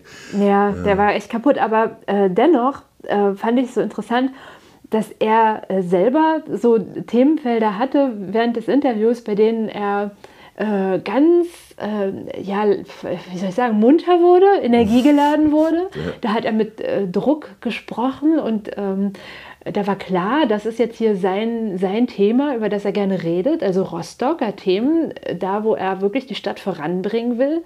Äh, das hat ihn am meisten interessiert. Also ich habe ja auch die, die, Tonaufnahme sozusagen geleitet und beobachtet und musste dann zwischendurch an den Regler drehen. Mhm. Wann immer es um Rostocker Themen ging, wurde er nämlich ganz äh, lauter, aufgeregter, mhm. äh, ja, enthusiastischer. Und ähm, und zwischendurch gab es so Themen, die eher so, ja, ich sag mal, diese, diese sogenannten Promi-Themen, sag ich mal, wo du mhm. eher so auf seinen Promi-Status angespielt hast, auf, naja, das Ganze drumherum um seinen Wahlkampf, um seine Prominenz, die er ja auch in den Talkshows ähm, mit, also mhm. erreicht hat. Ne? Er war mhm. bei Anne Will, bei, ähm, bei Lanz und so weiter. Ähm, da, da, das hat ihn aber gar nicht so äh, euphorisiert. Also da ist er wieder so ein bisschen runtergegangen, weil er gedacht hat, Vielleicht, also so habe ich das jetzt wahrgenommen. Anders ist das, wenn er dann davon redet, wie er den Leuten auf der Straße begegnet und ja. der Oma äh, in der Altstadt irgendwie erklären muss, ähm, dass das hier nicht so einfach ist mit den Parksituationen und so. Und da merkt man richtig, wie er dieses spart in der Menge, würde ich jetzt mal sagen, wie er das genießt, ne? sag ich mal, mit den Bürgern der Stadt äh, in Kontakt zu kommen und in irgendeiner Form davon getragen zu werden, das scheint ihn wirklich zu begeistern. Ne? Ganz genau. Also das, das fand ich auch, ähm, das fand ich auch so. Er ist ja ein bisschen zu spät gekommen und er hat ähm, ja auch in deinem, äh, in dem Gespräch mit dir einmal gesagt, äh, ich mag die Vorstellung nicht, ältere Menschen oder Kinder stehen zu lassen. Mhm. Ähm, ja, und das, das ist so ein Punkt, das kann man als Politiker als Floskel sagen oder man kann es leben. Mhm. Und viele Rostocker, glaube ich, erleben das auch so, mhm. wenn sie ihn treffen. Mhm. Ne? Also man muss ein bisschen aufpassen bei ihm, find, also ich merke das selber so, ich habe ein paar Sachen so mitgeschrieben und man muss so aufpassen, dass man nicht in so ein Phantom abgleitet, was, was relativ ähm, leicht fällt, ähm, weil man so selten in unserem Job auf so ja. energiegeladene Politiker oder ja, ja, Leute trifft, die einfach so sehr für ihre Sache brennen. Ja. Ne? Also finde ich, schon, find ich schon bemerkenswert. Also natürlich muss man immer als Journalist in der Berichterstattung ähm, auch gucken, wie viel Gehalt hat mhm. letztlich alles, was er sagt. Aber äh, die grundsätzliche Motivation, die nehme ich ihm ab. Und diese Ideen, die hat er nun mal. Mhm. Ja, und diese Herangehensweise, mhm. zu sagen, ich fahre äh, in die Länder und in die Städte, wo Dinge schon sehr gut funktionieren. Und die gucke ich mir an. Mhm. Und dann bringe ich die hierher nach Rostock. Und dann machen wir das nach oder besser. Und gleichzeitig haben wir wiederum unsere eigenen Ideen äh, und tragen die dann in die Welt. Mhm. Ähm, ja, mit, mit dieser Smile City Geschichte zum Beispiel steckt er ja wiederum andere an. Mhm. Und die sagen dann, wie geht das? Wie mhm. macht ihr das? Was ja. ist die Idee dahinter? Ja, er hat uns am Ende, das hat man, das können wir natürlich nicht präsenten, aber er hat uns ja nach dem Interview noch gezeigt, wie er äh, hier den Guido, ja, dem, äh, genau. Guido Kretschmann, ja, ne? ja, dem, genau. dem, dem, Ministerpräsidenten von Sachsen so einen Pullover geschenkt hat und wo er dann ein paar Tage später noch ein, ein Foto aus seinem Privatzuhause äh, geschickt bekommen hat, wo der, er das anhatte. Genau, sozusagen. der rannte dann zu Hause. Im Smile City mit, Pullover. Ja, rum. ganz genau. Ja. Oder wie er gesagt hat, dass da die Wirtschafts- Bosse aus Italien kamen und er den Pullover geschenkt hat und die dann aus Italien, aus der Firmenzentrale gepostet haben, wie die dort mit Rostocker Pullovern rumlaufen. Ja. Äh, also das, das, hat er sich ja nicht ausgedacht, das sind ja Fotos, die tatsächlich bei ihm, bei ihm äh, eintrudeln. Das ist mir auch haften geblieben. Er hat nicht nur Marketing gemacht für sich in seinem Wahlkampf und zwar unheimlich gutes Marketing. Also ich glaube, jeder, der ein bisschen was vom Marketing versteht, wird da schon auch ähm, äh, ihm auf die Schulter klopfen können, was er da für einen Pers Personenkult geschaffen hat um sich und seinen Konterfei. Aber er macht unheimlich gutes Marketing für Rostock. Also das habe ich in jedem seiner Auftritte in irgendeiner Form so gesehen. Also ob das jetzt bei Lanz oder bei Maischberger war oder so. Äh, Rostock bekommt durch ihn echt eine gute Publicity. Ähm, das kann man ihm auf jeden Fall zusprechen. Und äh, was, was, was ich noch ganz spannend fand, er, also er hat viele Sätze so gesagt, die finde ich zitierfähig sind. Also man hört ja so auf prägnante Sätze, die man, weiß ich nicht, in der Überschrift hauen kann oder nochmal als größeres Zitat irgendwo drucken kann. Äh, das hat er ja voll drauf. Das ist sicherlich, finde ich, PR-mäßig super professionell. Aber ich fand zum Beispiel den Satz, äh, den er gesagt hat, äh, ist es Marketing, nur weil man es anders macht. Den fand ich ganz gut. Also er hat gesagt, ja, okay, ich hatte halt Socken und die SPD oder andere haben halt äh, Kugelschreiber. So. Aber warum werde ich jetzt auf das Marketing äh, festgesetzt? Die anderen machen ja auch alle Marketing oder Wahlkampf. Ne? Bei mir gucken nur alle hin. Ja, und äh, fand ich dann auch irgendwie einleuchtend. Habe gedacht, ja, stimmt. Äh, warum wirft man ihm letztlich ja den professionellen Teil des Marketings vor. Mhm. Ne? Also äh, ist, mir, ist mir in dem Moment dann erst äh, klar geworden, weil wir es ja immer wieder hören, dass er, naja, der soll erstmal abliefern, der soll erstmal mhm. zeigen, was er äh, politisch auf die Strecke bringt und nicht, mhm. nur, nicht nur Marketing und PR machen. Wo, und, und dabei übersehen wir, dass das ja alle permanent machen. Die anderen trommeln ja auch alle für ihre Dinge. Ich habe bei vielen Leuten, mit denen ich mich mal auch über ihn unterhalten habe, habe ich äh, auch die Meinung mal gehört, wenn es Corona nicht gegeben hätte, würde er lange nicht so gut dastehen. Und das glaube ich nicht. Ich glaube das nicht. Glaubst du das?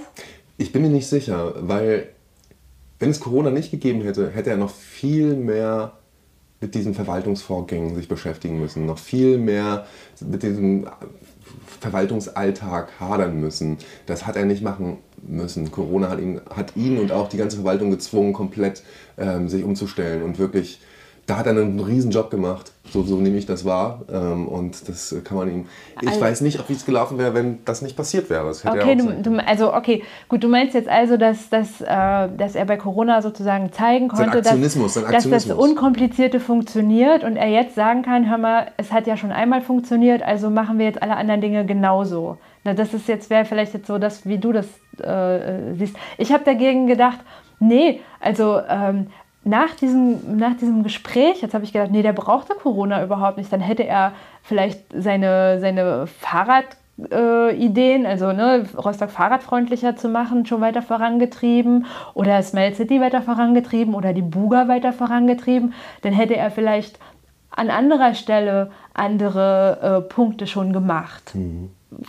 Weißt du, also ich habe das gar, also heute so das erste Mal so das Gefühl gehabt, ähm, ich glaube, der braucht gar nicht Corona. Der ist auf allen Gebieten ähm, wahnsinnig, also der, eine fortschrittlich, so was, was Personalführung oder die Kultur, die er da ins Rathaus gebracht hat, äh, angeht. Also, ja. Aber sag mal, Moritz, hast du heute irgendwas Neues erfahren in dem Interview? Mhm. Das ist auch so ein bisschen der Punkt, den ich am interessantesten fand. So diese Zeit, rund um, das, um den Beginn der Corona-Krise und was er da erzählt hat, dass er da mit einem, in einem Feldbett geschlafen hat im Rathaus, so sich mit Powernaps in irgendeiner Form aufrecht gehalten hat, sich aktiv gehalten hat, immer mal zehn Minuten schlafen und dann wieder ran, dass er das erste Mal in seinem Leben Angst gehabt hat, dass er sonntags da im Büro lag auf diesem Bett und wie er sagt, das erste Mal sowas wie Angst verspürt hat in seinem Erwachsenenleben. Fand ich unheimlich offen, fand ich unheimlich interessant, dass er das so auch eingesteht und das auch gut erklären konnte und nachvollziehbar erklären konnte. Das sind jetzt natürlich keine sehr politischen Fakten, aber es hat mir den Menschen sehr, sehr nahe gebracht und das fand ich, fand ich fand ich gut. Fand ich gut, dass er das so erzählt hat. Auch das Bild, äh, dass er, äh, dass er irgendwie zur Krisensitzung fährt und von Materia Endboss hört. ja.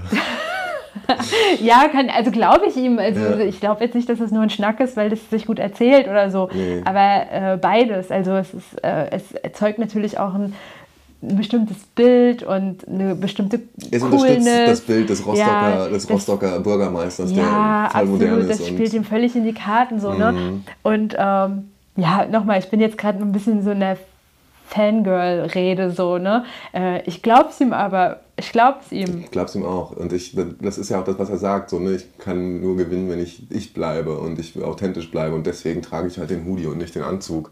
Also ich, also ich fand auch so diese Art, sich selber da so von außen zu betrachten. Also er ist sich ja dessen total bewusst.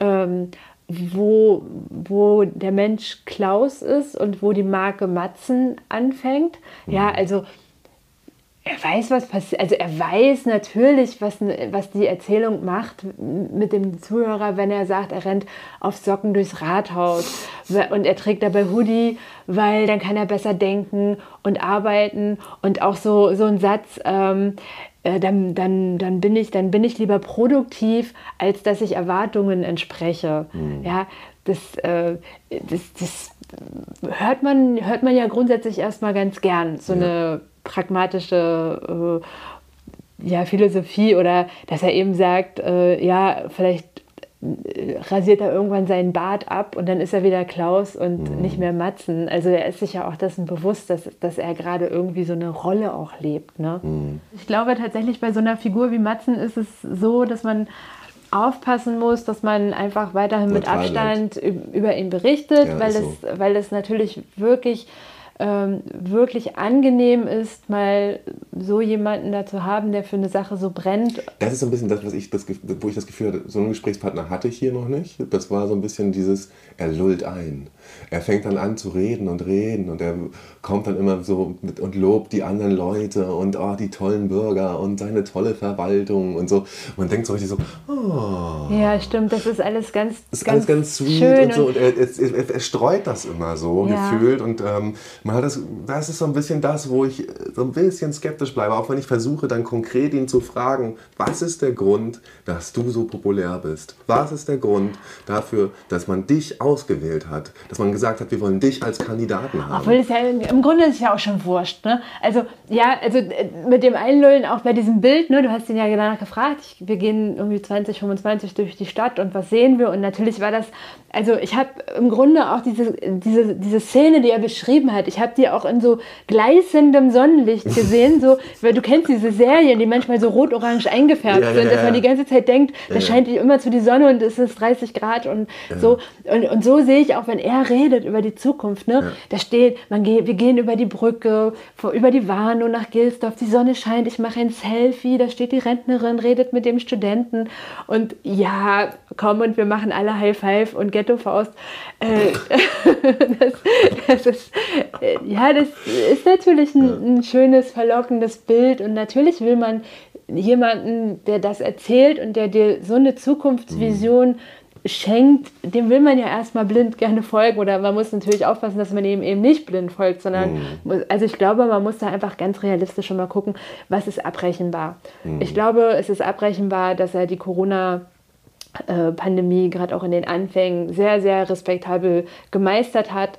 Rostock hat sehr früh äh, dicht gemacht. Wir haben da ja auch äh, darüber sehr intensiv berichtet, dass Rostock wirklich am Anfang ganz, ganz, also die Inzidenzen immer weit niedriger waren als andernorts und so weiter. Und da wird er viel richtig gemacht haben. Ne? Sicherlich spielen da ganz viele verschiedene Faktoren äh, eine Rolle, aber auch das Handeln der Verwaltung war da sicherlich mhm. ein wichtiger Faktor. So, und jetzt kommt natürlich, jetzt kommt das richtige Leben. Und jetzt müssen wir sehen, äh, was passiert jetzt mit der Burga, was passiert mit der Brücke und den Radwegen und äh, gibt es von Smile City nicht einfach nur 1000 gedruckte Pullover in den Händen von prominenten Politikern und Rappern und so, sondern ne, wird, das auch, wird das auch was Konkretes. Mhm was, was Abrechenbares. Und kann er diesen Verwaltungsalltag, diesen Alltag stemmen. Und der macht ja auch nochmal deutlich, wir haben, die Stadt ist unheimlich marode an einigen Stellen. Und das äh, ist natürlich auch in gewisser Weise auf den jahrelangen Sparkurs zurückzuführen. Und das sieht er ja auch als eine riesen Herausforderung für sich und sein Amt jetzt an, dass ja. er dem gerecht werden muss, ne? dass er das in irgendeiner Form ausbaden muss. Ja. Auch, ne? und, und, und, wir werden einfach, ähm, du weißt das, Moritz, wir werden also in vier Jahren anfangen ja. zu fragen, wo aus? sind die sanierten Häuser, wo sind die, wie viele Kilometer Radweg und so, was, ne? also wir werden da schon nachher abrechenbare Dinge mhm. äh, anfangen. Was glaubst du, wie werden wir abrechnen? Ja, du also ich denke schon, dass er mit der ganzen Energie einiges auf die Reihe kriegt. Das denke ich mhm. schon. Also da bin ich, da, da wäre, also das wäre jetzt komisch, wer, wer so viel Energie da reingibt und ich finde auch eben wirklich pragmatische Ansichten hat und auch äh, ganz bei den, bei den Menschen ist. Also ich fand zum Beispiel auch diese, diesen Einwurf, den er gemacht hat, also wenn ich einen wenn ich einen Dekorateur einstelle in meinem Möbelhaus, dann rede ich den auch nicht in seine Arbeit rein. Dann soll der aber mhm. natürlich die Arbeit besser können als ich. Dann muss der besser sein als ich in seinem Job. Ja. So, sonst brauche ich den nicht. Ja. So, ich, ähm, ich habe einfach nicht genug Insiderwissen äh, über das Team, das dahinter ihm steht. Und ich kann jetzt dir nicht sagen, hat er die Männer und Frauen, die er braucht, um diese Ziele zu erreichen und ja. haben die die Kompetenzen, die, die sie brauchen, um, um eben mit dieser Hands-on-Mentalität die Dinge zack, zack, zack umzusetzen. Mhm. Und sind die Strukturen so, äh, die Strukturen in der Verwaltung sind nicht so wie im Unternehmen. Ja, da hast du im, im, im Unternehmen die mittlere Führungsebene und die haben eigene Budgets und die sind dafür verantwortlich. So, da kann man abarbeiten. So, Verwaltung ist nicht ganz so und sie haben noch die Bürgerschaft. Also es sind durchaus noch einige Bremsklötze zwischen Idee und Zielerfüllung äh, eingebaut. Aus, aus guten Gründen, alles in Ordnung.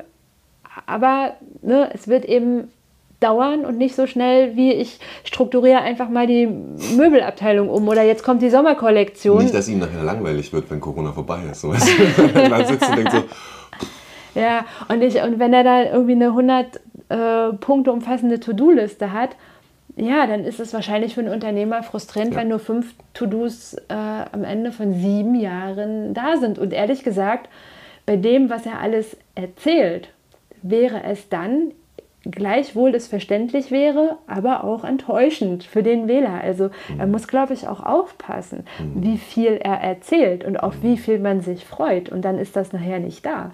Also das ist, glaube ich, auch ein Problem, wenn da so ein, weißt du, so wie so ein Rennpferd äh, da äh, vor dem Start der, der, der mit den Hufen schart, aber irgendwie kann er nicht, kann er nicht los. So, dann hoffen wir mal, vielleicht kriegen wir ihn ja in vier Jahren wieder Zur Abrechnung. zur Abrechnung. Dann machen wir eine Strichliste. Dann machen wir eine Strichliste und dann gucken wir nochmal genau, wie es aussieht.